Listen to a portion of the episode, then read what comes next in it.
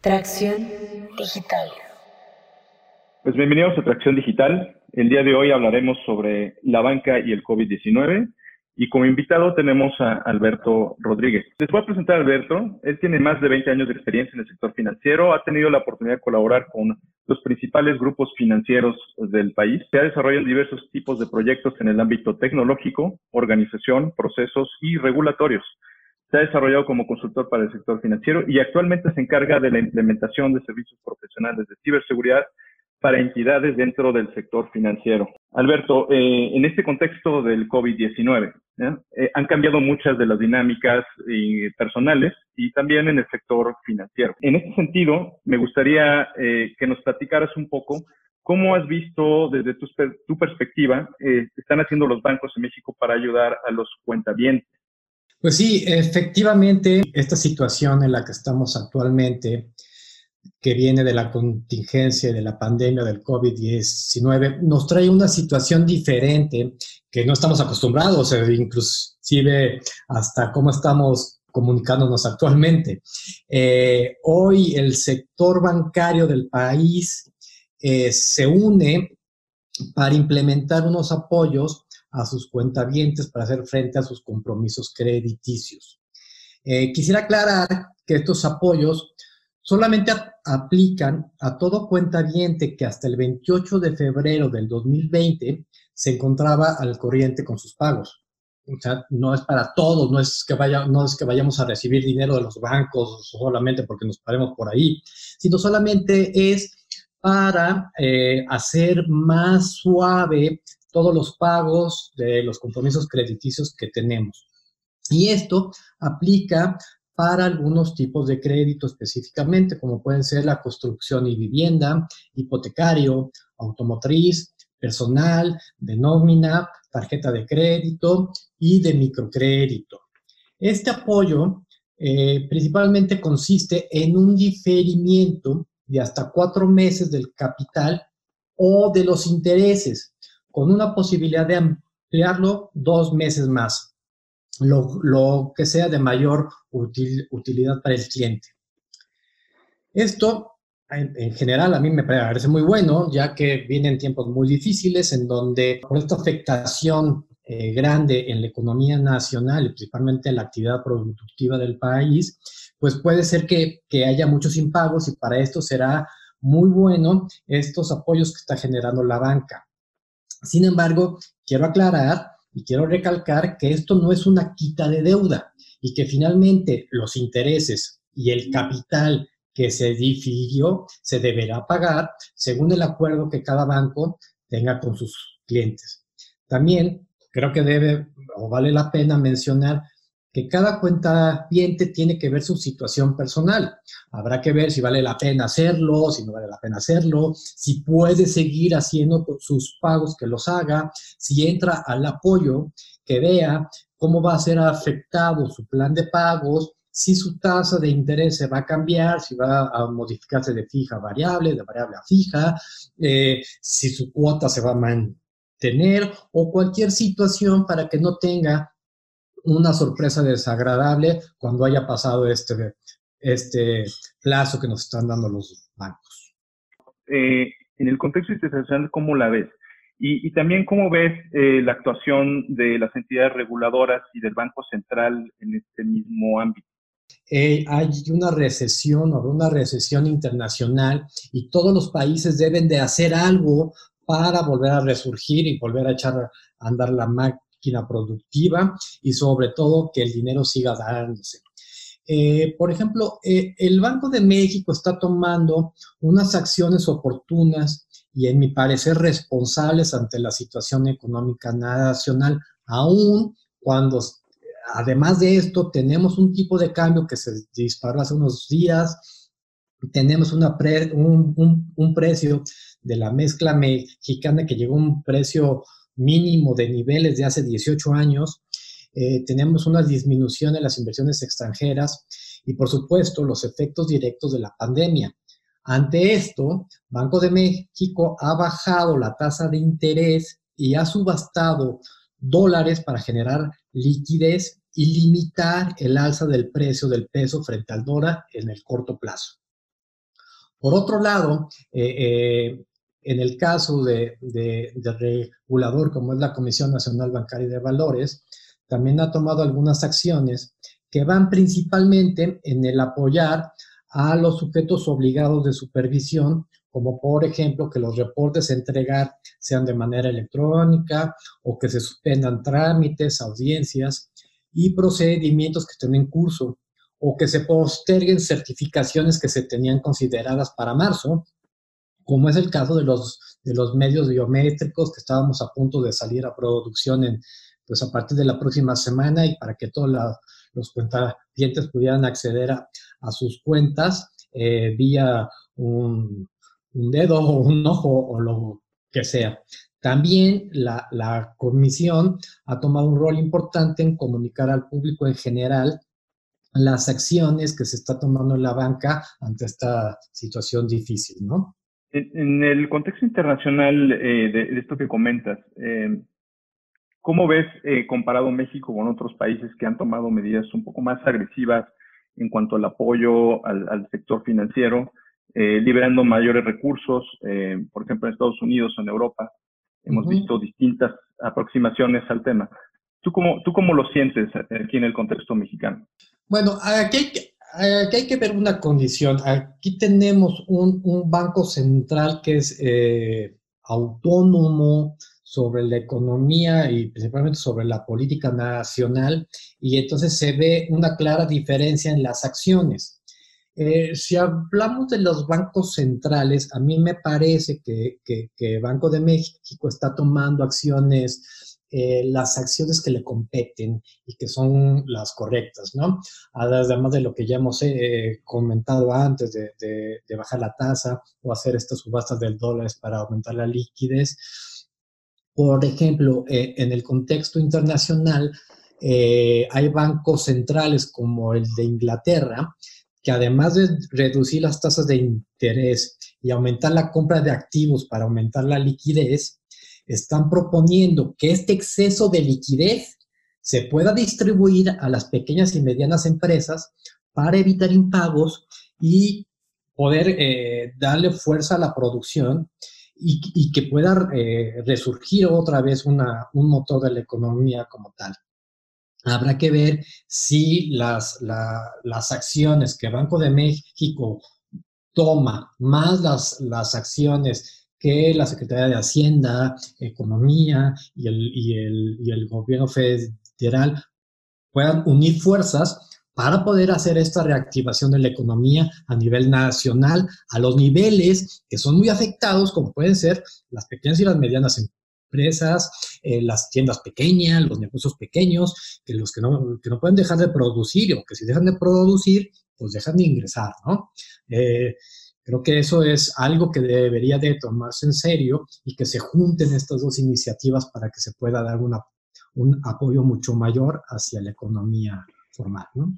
Ok, en ese sentido, ¿prevés que eh, vaya, vayan a existir más acciones en el futuro cercano, de, corto mediano plazo, por parte de las entidades reguladoras? Pues Sí, debe haber, porque la economía no puede pararse como está parándose actualmente. Debe de haber, eh, tiene el gobierno federal debería de, liberar más recursos de los fondos de protección o de cualquier otros fondos que tengan y eh, unir esfuerzos con Banco de México o, y con la banca para poder hacer esta reactivación de flujo de efectivo eh, hacia el país y hacia los, eh, hacia los medios de producción para que se pueda reactivar de una manera mucho más ordenada y, este, y útil, ¿no? Que no sea un tema de solamente dar dinero por dar dinero, sino generar eh, una reactivación de la producción a nivel nacional. Y yo creo que sí, deben de actuar tanto el Banco de México, México, Hacienda y Economía muy pronto, en los próximos días, este, eh, y tendrán que decir algo rápidamente, ¿no? Correctamente. Eh, déjame desviarme un poquito ah, y tomo una, una cosa que nos comentaste hace un rato sobre la implementación de estas nuevas medidas de biométricos que están eh, planeadas para este primer trimestre del año. Eh, hay, claramente una tendencia ahorita y, lo que hemos estado observando sobre el tema de inclusión digital. ¿Tú crees que este eh, efecto de la pandemia va a acelerar el tema de la obtención de servicios financieros bajo este nuevo formato? Definitivamente. Yo creo que eh, actualmente, o esta es una oportunidad de oro para todas las instituciones financieras, principalmente los bancos tradicionales que deberían de ser muy rápidos en su actuar, eh, porque vamos a, necesitar eh, de manera más urgente el acercamiento de recursos económicos a la población que lo necesite principalmente sin exponerlos a un riesgo de contagio. Y es ahí en donde la tecnología juega un papel sumamente importante para lograr una verdadera inclusión financiera. Actualmente, nada más para darte un dato, un par de datos que, creo que valen la pena eh, ponernos en la mesa. En México tenemos entre 65 y 68% de la población mayor de 18 años con al menos algún producto financiero. Esto es según la última encuesta de inclusión financiera. Eh, esto significa que hay eh, una, un una gran porcentaje de, la población que tiene una tarjeta de débito, una tarjeta de crédito, una cuenta bancaria o una póliza de seguros. Entonces, bueno, ya vamos avanzando un poquito en, en ese tema. Déjame darte otro dato importante. También lo que nos dice la última encuesta de inclusión financiera es que el 87% de las personas utiliza efectivo para realizar compras. Por lo tanto, el efecto de la situación en la que estamos, de la pandemia, afecta directamente al flujo del efectivo. Y es ahí en donde empresas de tecnología financiera, las que llamamos actualmente fintechs y los mismos bancos, eh, tienen una oportunidad de oro para generar productos y servicios que faciliten el acercamiento de servicios financieros a la gente sin salir de sus casas, sin, eh, eh, sin exponerlos y generar unos ecosistemas financieros eficientes sin necesidad de utilizar dinero en efectivo. imagina una pequeña población está afectada en su actividad productiva, en donde el flujo de efectivo eh, directamente se ve afectado, pero la mayoría de los habitantes de la población cuenta con un teléfono celular y no necesariamente poseen una cuenta bancaria. Por lo tanto, si estamos hablando hace unos momentos que puede haber unos apoyos gubernamentales o de alguna manera, imagina que estos apoyos eh, gubernamentales o de una institución financiera o de cualquier otro fondo se podrían dispersar directamente a los teléfonos creándoles un monedero digital. Y eso no se necesita ni siquiera que tengan un smartphone, pueden tener un, este, eh, un teléfono analógico. Y este, y este monedero digital puede servir como una cuenta origen de fondos para realizar transacciones sin salir de sus casas, sin utilizar efectivo, pero sobre todo manteniendo la actividad económica de la población, porque van a poder seguir vendiendo y comprando productos básicos, van a poder haciendo transacciones, van a poder, el señor de la tiendita va a poder seguir vendiendo sus cosas, la señora que, que tiene que comprar los insumos para vender las tortas puede comprar todo. Y lo más importante es que se genera un flujo de dinero virtual o digital que genera muchos beneficios y que directamente hacia las personas eh, los protegen para no salir de sus casas, de no contaminarse, de no, de no usar el efectivo eh, y, sobre todo de, poder eh, dispersar este dinero de una manera más eficiente. Correcto.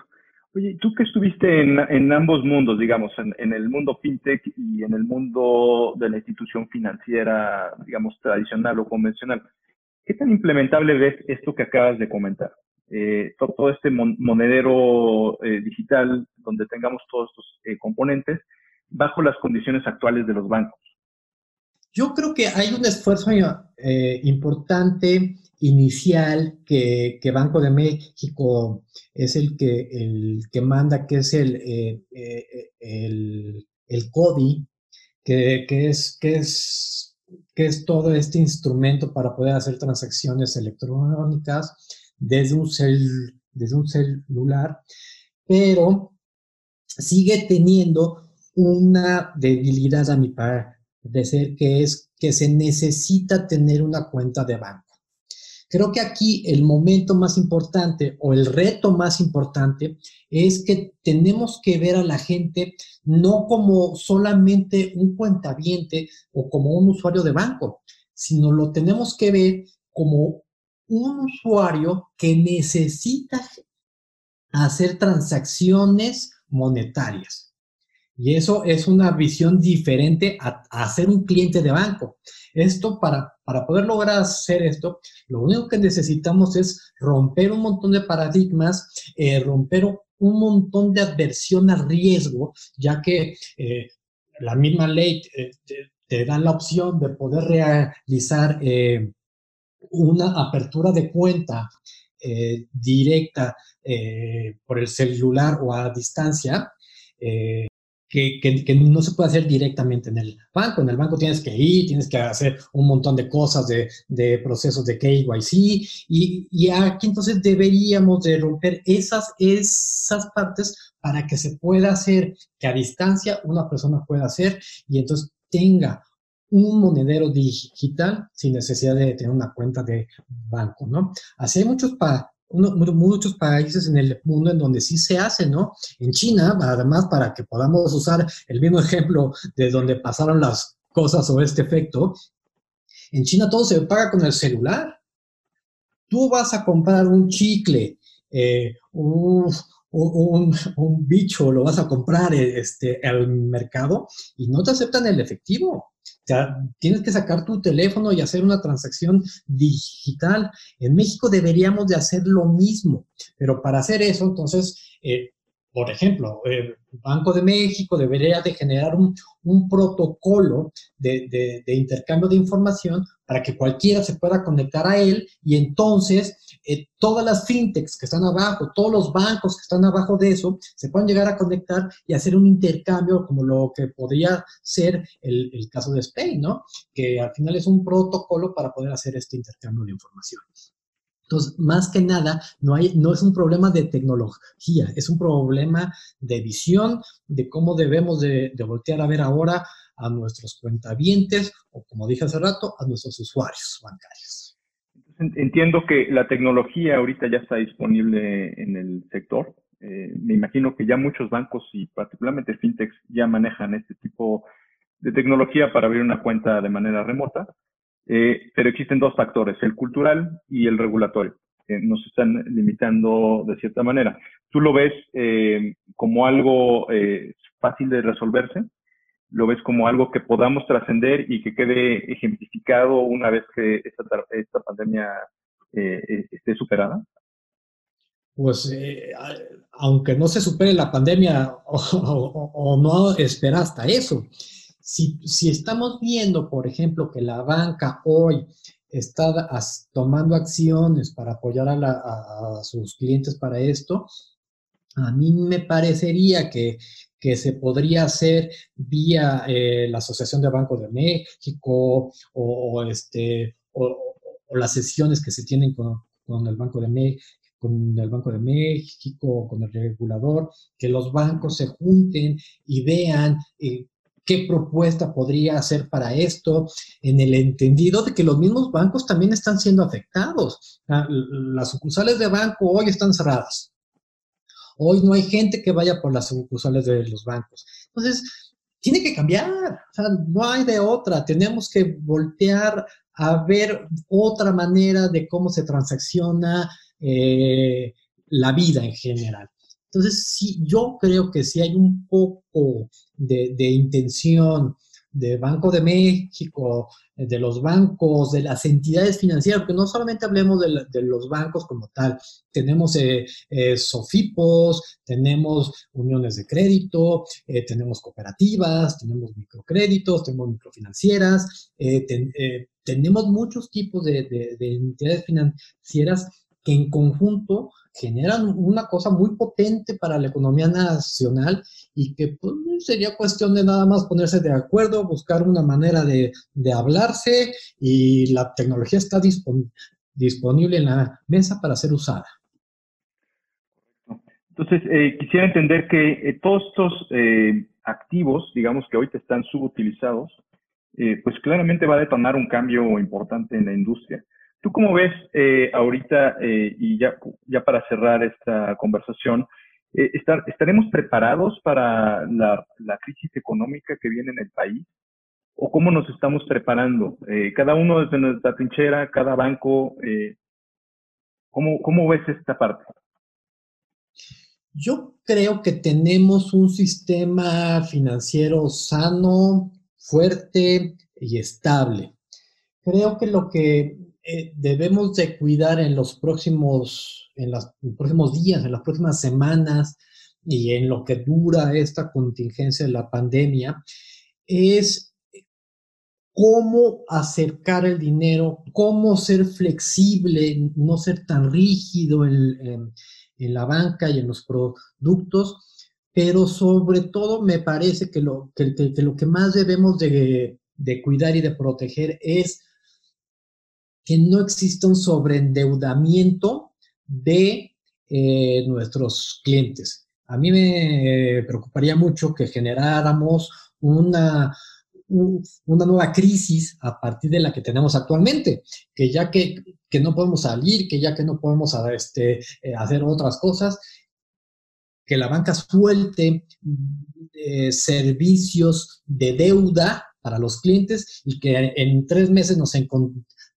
tenemos con unos niveles de endeudamiento mucho más altos. Yo creo que eso es lo que debemos de ir cuidando, tanto la sociedad, el sector financiero, los bancos y los mensajes que manda el Banco de México y los reguladores es, mm, estamos, bien, eh, vámonos con calma y que no cunde el pánico, ¿no? Y que vayamos con cuidado para que las cosas fluyan como deban de ser. Excelente, Alberto. Eh, pues muchas gracias por acompañarnos en esta edición. Eh, nos encuentran como Tracción Digital en YouTube, Spotify y Twitter. Me despido, soy Ricardo Pisuto. Hasta la próxima. Muchas gracias.